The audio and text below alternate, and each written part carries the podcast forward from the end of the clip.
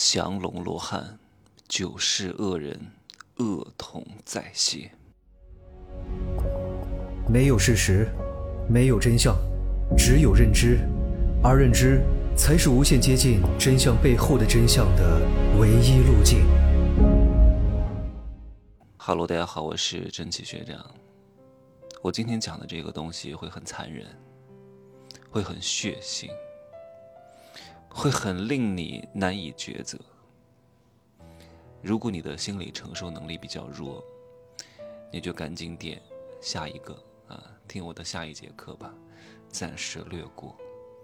但是我知道我这样说了，大多数人都会选择听下去。听下去就要做好内心破碎的准备，好吗？我首先问各位一个问题：假如你有一个孩子。这个孩子得了一个重病，需要你三百万才能把他治得还可以，而且这三百万是你家庭财富的百分之九十左右，意味着你要让这个孩子活，你就要砸锅卖铁，你就要卖房卖车，你就要放弃你们夫妻两个其中某一个人的工作，去照顾孩子，陪他求医问诊、住院陪护。好。就算治好了，生活质量会大大下降，甚至有可能活不了几年。好，我再加一个条件：这个孩子是你三十多岁生的，四十多岁生的，五十岁左右生的，治还是不治？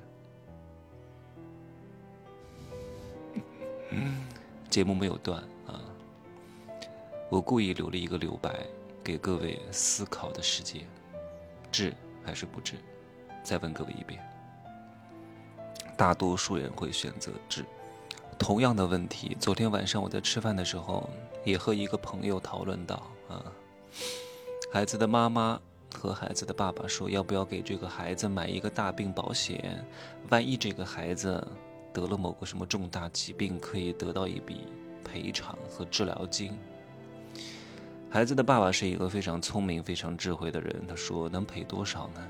无非就是五十万、一百万、一百五十万的事情，你赔的越多，交的钱也就越多。通常来说，你要想获得五十万的保额，对吧？你至少得交保费七八千到一万二三左右，随着年龄的增加而不同。你要想获得一百万，很可能要交两万多；你想要获得一百五十万，很可能要交三万多，对吧？那交这个钱的意义在哪里呢？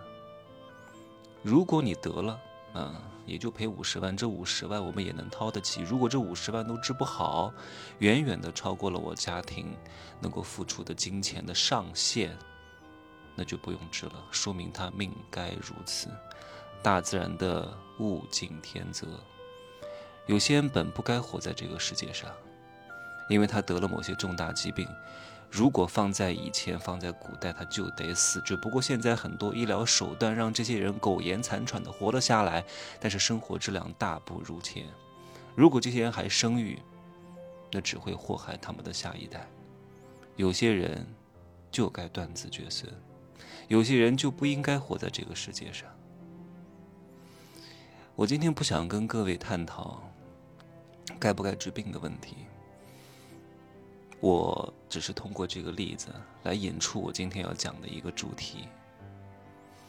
最近的这个山西大同的校园霸凌的事件，我相信各位都略有耳闻。事情的经过呢，我不想再次的赘述一遍，令人发指。对于我这样的一个见多识广的人，什么都不会让我触目惊心的人，我居然看到了之后浑身瑟瑟发抖。竟然有如此恶童、如此人渣、如此的垃圾！事情具体的经过，我简要的可以叙述一下啊，就是在山西大同的某一个什么贵族学校里边，有两个男孩欺负了一个他的同班同学，长达一年半之久做出的行径。你听了之后都会毛骨悚然。有两个小孩一个叫赵晨一，一个叫靳家俊，请各位记住这两个人渣和垃圾的名字，永生永世的记住。因为是音频节目，我没法贴出他们的照片你们可以自己在网上看一看，都有。我现在眼睛正在看着这两个小孩这两个恶童，这两个乐色，他们干出的事情天理难容，他们干出的事情令人发指。你不要告诉我他们是孩子，他们天真无邪，我看他们是天真有邪。他们天真无邪，怎么会这么多连我们这种大人都不会的这种行径呢？甚至很多听众听都没听说过。把自己的老二塞到对方的嘴里，让对方给自己咬，不咬的话，就把脚踩在对方的头上，把他蒙在被子里打，踩完了之后，打完了之后，还要逼对方把自己的脚舔干净。这一套玩的真绝呀，顶级的 SM 呀！你怎么天生会这些东西呢？越到后来啊，甚至还发展到了，其中有一个小男孩，上完厕所之后，解完大便之后，不用水洗，也不用纸擦，让那个被他欺负的小男孩的嘴巴去舔干净，然后逼着他把自己的大便咽下去。各位，这东西不是忍辱负重能够咽得下去的，不是他忍一忍就行了。有些事你可能忍一忍就过去了，但这个东西会引发你强烈的生理上的不适的。舔别人的肛门，同时把肛门里面的污物还要咽进去，不听就打，长达一年半之久。不仅把自己的老二塞到对方的嘴巴里，让对方给自己咬。然后还要在对方的嘴里撒尿，让对方咽进去。然后还把自己的老二塞到对方的肛门里，最后还要把对方的老二弄硬，然后插入到自己的肛门里。我都没法用“耕地”这些词儿，因为耕地这东西是愉悦的，是两情相悦的。这是什么玩意儿啊？这简直就是对一个人身心灵巨大的摧残。那个被欺负、被侮辱的男孩，这一生的阴影永远都抹不去，他这一生就毁了。他心里已经严重扭曲了，生不如死啊！你说他们才这么小，九十岁，从二年级半就开始这种行为，一直持续到四年级，他们怎么这么小就有这么都能够硬呢？都能够有这么强烈的生理反应的，都会这些东西呢，你还能说他们是小孩吗？有些人是狗改不了吃屎，江山易改，本性难移，改变不了的九世恶人。我不知道各位有没有看过一部电影，这个电影是周星驰拍的，叫《济公》。周星驰在里面扮演了一个人。这个人就是济公，济公也叫降龙罗汉。他呢和天庭的很多仙人发生了一些矛盾。大多数的仙人呢都觉得人的命运已定，没法改变，只能被天启，不要试图拯救众生。可是这个降龙罗汉，也就是这个济公，他不信邪，于是他们就打赌啊，他下凡呢。去改变三个人的命运，如果赢了，那就算济公赢了。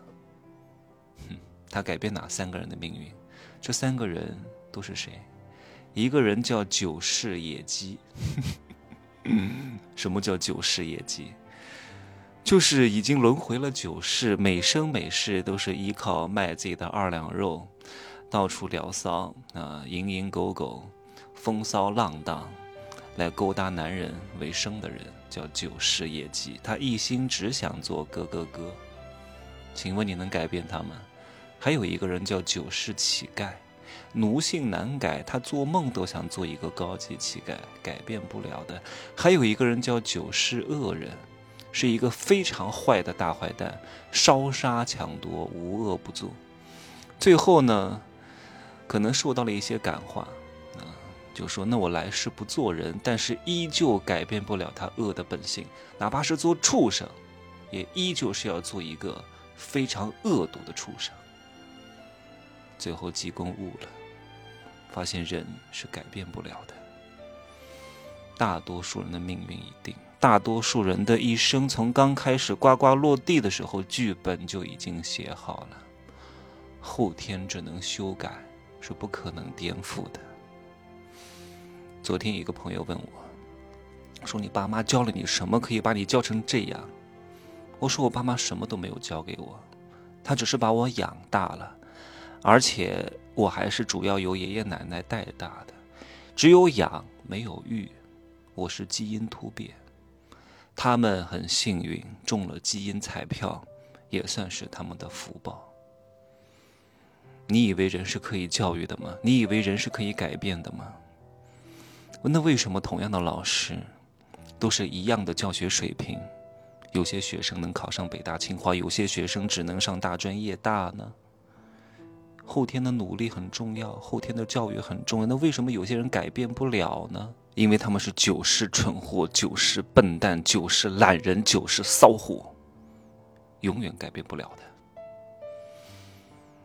我今天讲的话题有点沉重。那两个小孩呢，也是九世恶人，九世恶童，以为。通过这个事情可以让他们改过自新，重新做人吗？大概率是不可能的。但是因为他们现在还是未成年人，连十二岁都还没有到，所以没法大刑伺候。我们唯一能做的就是记住这两个小孩，这两个恶童的名字：赵晨毅、靳家。就这样说。